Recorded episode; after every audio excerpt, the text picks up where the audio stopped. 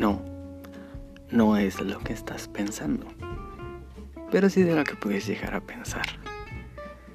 Es necesario vivir jaloneando una idea una y otra vez y ir presos a nuestros pensamientos.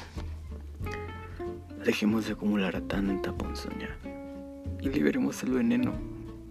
La chaqueta es sana, chavos. Todo con medida. Pero la chaqueta mental es enfermiza. Yo soy Carlos Díaz y espero y me acompañes en esta serie de episodios para liberarnos un poco de la ponzoña social que nos crea chaquetas mentales. Bienvenidos.